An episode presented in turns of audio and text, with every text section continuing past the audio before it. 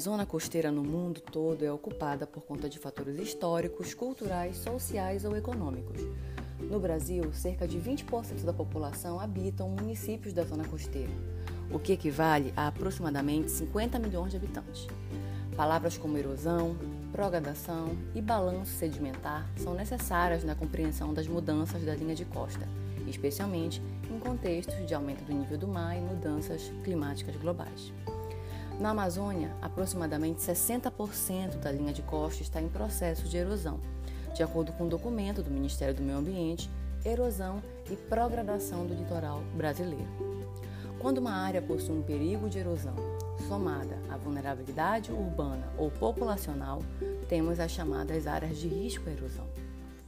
Eu sou Melena Andrade e tu estás sintonizado no episódio sobre erosão costeira aqui no Map Risco Podcast de Geologia Ambiental. Se tu quiseres saber mais conteúdo sobre esses temas, é só acessar o Instagram georriazufra. Lembrando que todo o conteúdo produzido nesse podcast faz parte do projeto de extensão Estratégias de Redução de Riscos de Desastres Ambientais na Amazônia, vinculado à Universidade Federal Rural da Amazônia, em Belém, Pará. Aproveito para agradecer o aceite do convite da doutora Leilane Ranieri e deixar um abraço para ela e para a docente Valmira Lopes, que mediou essa conversa.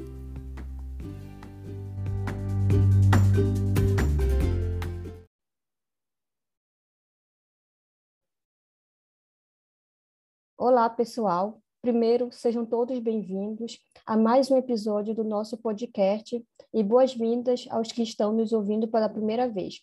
Como foi falado, me chamo Valmira Lopes, sou estudante de Engenharia Ambiental e Energias Renováveis pela Universidade Federal Rural da Amazônia, UFRA, e integro ao grupo de estudo de risco, impacto ambiental e geotecnologias na Amazônia, desenvolvendo atividades de pesquisa e também de extensão, sendo um deles o podcast Map Risco.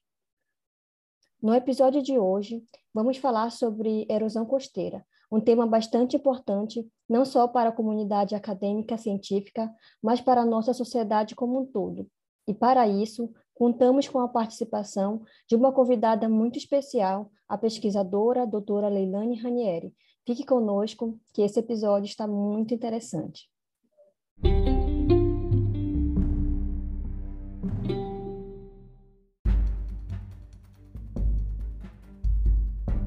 Fazendo a apresentação da nossa convidada, Leilane Almeida Ranieri possui graduação em Oceanografia pela Universidade Federal do Pará graduação em Tecnologia em Processamento de Dados pelo Centro Universitário do Estado do Pará, mestrado e doutorado em Geologia pela Universidade Federal do Pará. É professora adjunta da Faculdade de Oceanografia do Instituto de Geociências da Universidade Federal do Pará, é membro do Grupo de Estudos Marinhos e Costeiros e coordenadora do Laboratório de Oceanografia Geológica. Tem experiência na área de oceanografia e geologia, atuando principalmente nos seguintes temas: ambiente de sedimentação costeiros e marinhos, processos físicos costeiros, ufodinâmica de praia, transporte de torânio e sedimentologia. Seja bem-vinda, doutora Leilane. Obrigada por aceitar o convite de participar desse episódio conosco e compartilhar o seu conhecimento para todos que estão nos ouvindo. Dedico é, um espaço para você se apresentar melhor. Fique à vontade.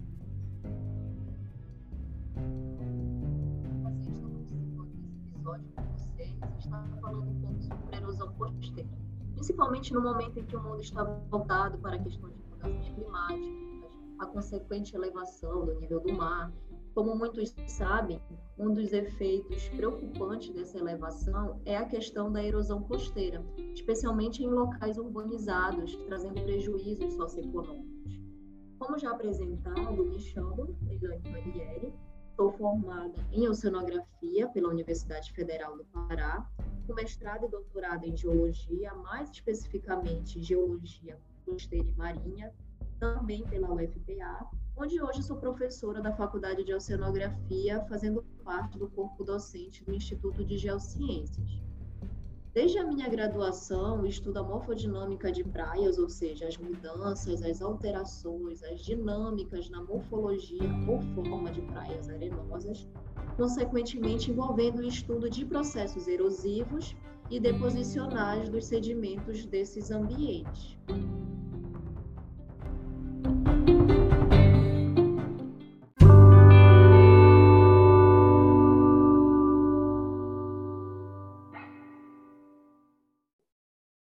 Agora partimos para a sessão de perguntas. Doutora Leilane, a primeira pergunta é referente às definições. Conta para a gente e para os nossos ouvintes o que é o processo de erosão costeira e como ele ocorre, os motivos, o que devemos observar para saber se a costa está sendo erodida e quais são as principais metodologias para se mapear a erosão costeira. Bom, primeiro é preciso entender que a erosão é um processo natural que faz parte do que chamamos de ciclo sedimentar e que pode ser agravada por uso incorreto do solo ou por ocupação humana em áreas que naturalmente apresentam grande mobilidade, tal como margens de rios muito afetadas por correntes ou uma orla de praia muito afetada por ondas. Disse que a erosão é todo e qualquer desgaste do solo ou rocha em que se tem o transporte desses detritos de um lugar para outro, nós temos vários tipos de erosão. A pluvial, causada pelo escoamento das águas da chuva no solo, a erosão fluvial, causada pelas correntes ou correntezas de rios, a erosão glacial, causada pelo derretimento de gelo, que desgasta a rocha e retira detritos dela, a erosão eólica, causada pelo atrito do vento e retirada de detritos do solo ou rocha de um local a outro por correntes de ar, e, por fim, a erosão costeira e marinha, provocada pela remoção de sedimentos por ação das ondas e correntes geradas por elas, assim como as correntes geradas por marés. Então, é, os possíveis motivos de ocorrer a erosão costeira são a intensidade de alguns processos físicos, as ondas, as marés, as correntes, mas esses não seriam vilões se nós não ocupássemos áreas com grande incidência desses processos. Eles são naturais e, se pararmos para pensar, tudo que é removido, erodido de um local é transportado, depositado em outro. Existe um equilíbrio, por isso temos um ciclo sedimentar. Desta forma, alguns locais estão sob processo de erosão, um fator negativo, mas outras áreas estão em processo de sedimentação, de acúmulo de areia, por exemplo, que comumente pode ser um fator favorável representando uma estabilidade ou acreção costeira. Quanto ao que podemos observar para saber se a costa está sendo erodida, primeiro o efeito do alcance das águas. Quando a maré sobe, por exemplo, é notório uma grande retirada de sedimentos, areia, seixo, argila, se sim está havendo erosão. Ou percebe-se que ela traz, a maré, ela traz mais sedimentos, a maré subindo, traz mais sedimentos para a costa, sendo assim a mais deposição. O impacto de grandes intensidades de ondas na costa, obviamente, resulta em maior erosão, mas existem locais em que notamos o que chamamos de espraiamento das ondas de forma menos intensa, havendo um decréscimo da energia de ondas e um enfraquecimento das correntes geradas por elas. Assim, o material que tinha sido erodido no local e transportado para outro, né, por essas correntes, acaba sendo depositado. Mas as formas mais notáveis da erosão costeira mesmo são os danos gerados por ela. Destruição de calçadões, desabamento de casas ou parte das casas à beira-mar, o tombamento de vegetação, a exposição de rochas na praia que antes estavam abaixo de camadas de sedimentos, como já disse, areias são sedimentos, dentre outros danos. É, nós podemos estudar este, esses fenômenos da erosão costeira por meio do geoprocessamento, valendo-se do emprego de sensoriamento remoto, imagens de satélite, fotografias aéreas, de séries temporais, ou seja, de vários anos, para verificar a evolução em termos de avanço ou recuo da costa, a modelagem matemática, ou mesmo através de monitoramentos diretos no local, como a realização de perfis topográficos de praia, para avaliar o balanço sedimentar ao longo do ano ou durante alguns anos, medições de parâmetros físicos, como velocidade de correntes em diferentes locais da costa, ou medições de altura de ondas, enfim, existem uma série ali de metodologias que pode ser aplicada para o estudo da erosão costeira e esses são alguns dos métodos.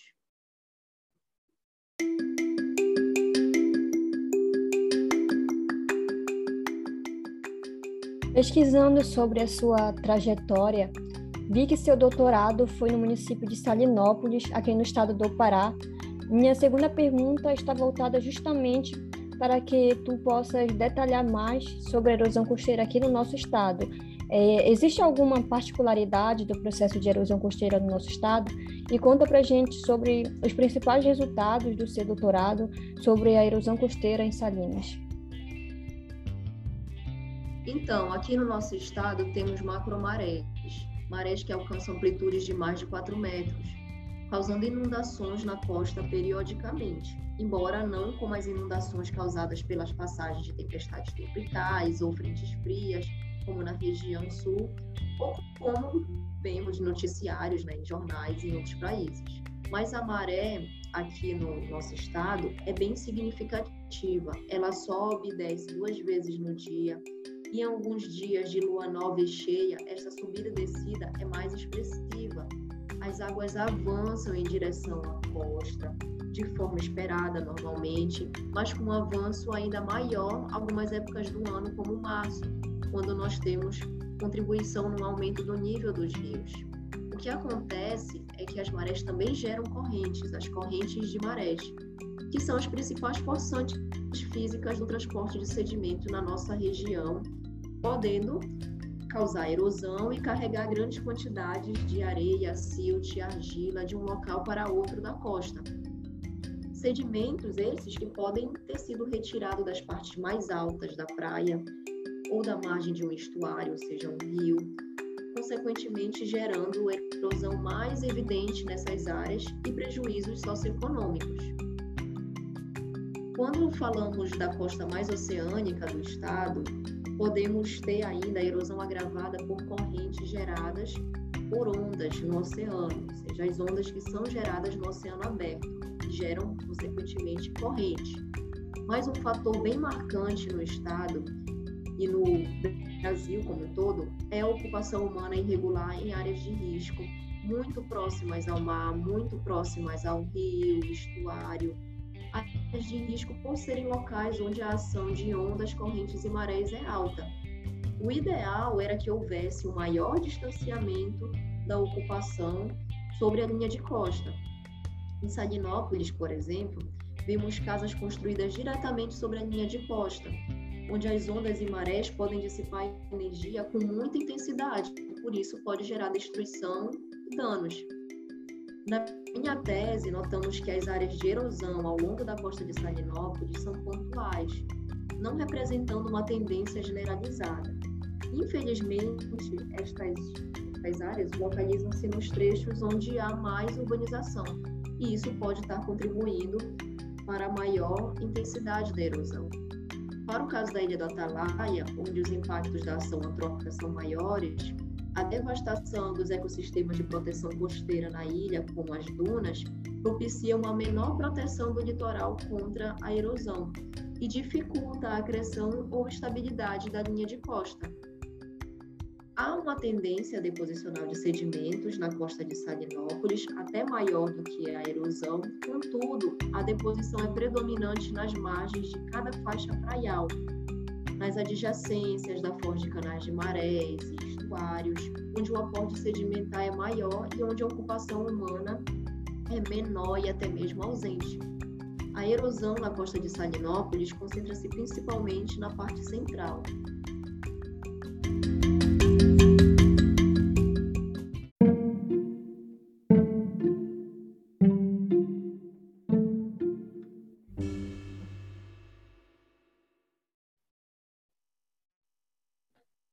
visto que as ações, medidas mitigadoras têm por objetivo minimizar ou eliminar a probabilidade de um fenômeno ocorrer e causar danos, em relação à área de Salinas, quais as principais medidas mitigadoras a conter o fenômeno da erosão costeira? Infelizmente, em Salinas, as medidas mitigadoras adotadas são as mais clássicas, como a construção de muros de arrimos, enrocamentos, bolsões de concreto ou areia ou estacas com rochas. Hoje em dia, tem se incentivado muito o uso de engenharias passivas, onde se prepara o local para receber, depositar mais sedimentos numa espécie de área de acumulação, que é favorecida por anteparos naturais, como estacas de vegetação, que propiciam a diminuição da energia de ondas e correntes. Então, seriam métodos mais adequados, esses métodos de engenharia passiva. Se formos notar a costa de Salinópolis, no final da praia do Atalaia, principalmente, onde os ventos parecem mais fortes, mais intensos, temos uma espécie de anteparo natural pelas barracas em forma de palafita, causando o enfraquecimento das correntes aquáticas e as correntes eólicas que transportam sedimentos, depositando areia no local e formando dunas embrionárias, ou seja, protegendo mais a costa. Obviamente que isso fica mais favorecido pelo fato de que, além da praia, ou seja, após a praia, há campos de dunas mais antigos, atuando como um estoque sedimentar a mais, né? fazendo a troca de sedimentos com a praia, uma reposição de sedimentos com a praia, coisa que não acontece na praia do Farol Velho, por exemplo, onde se observa construções e concreto na linha de costa. Então, onde se tem a reposição de areia que erode da praia? Não tem a mitigação da erosão costeira na praia do Farol Velho é muito difícil hoje em dia. A medida mais correta agora seria a precaução ou prevenção, ou seja, evitar novas construções sobre a linha de costa ou muito próximas da praia.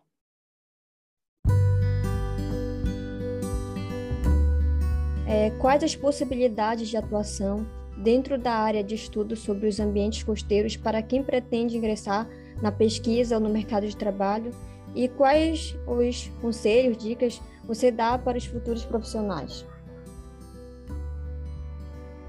Bom, a atuação em estudos voltados para a questão da erosão em ambientes costeiros é muito apoiada por meio de tecnologias que têm se difundido cada vez mais, valendo-se de geoprocessamento, modelagem computacional, para quem pretende ingressar nesta pesquisa e se fortalecer no mercado de trabalho, é necessário dominar equipamentos de topografia. O uso de drones tem sido um dos grandes destaques atualmente. O uso de instrumentos de medições de dados oceanográficos. Ter habilidade no tratamento dos dados em softwares específicos. E, é claro, ter um bom entendimento teórico sobre ambientes costeiros para poder interpretar as informações coletadas.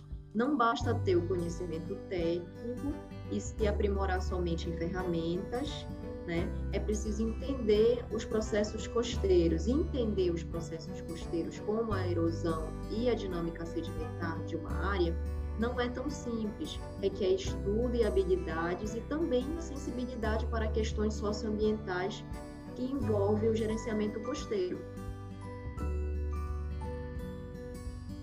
Tudo anotado, doutora. Bem, partimos agora para o fechamento do quadro de perguntas e damos início à nossa finalização.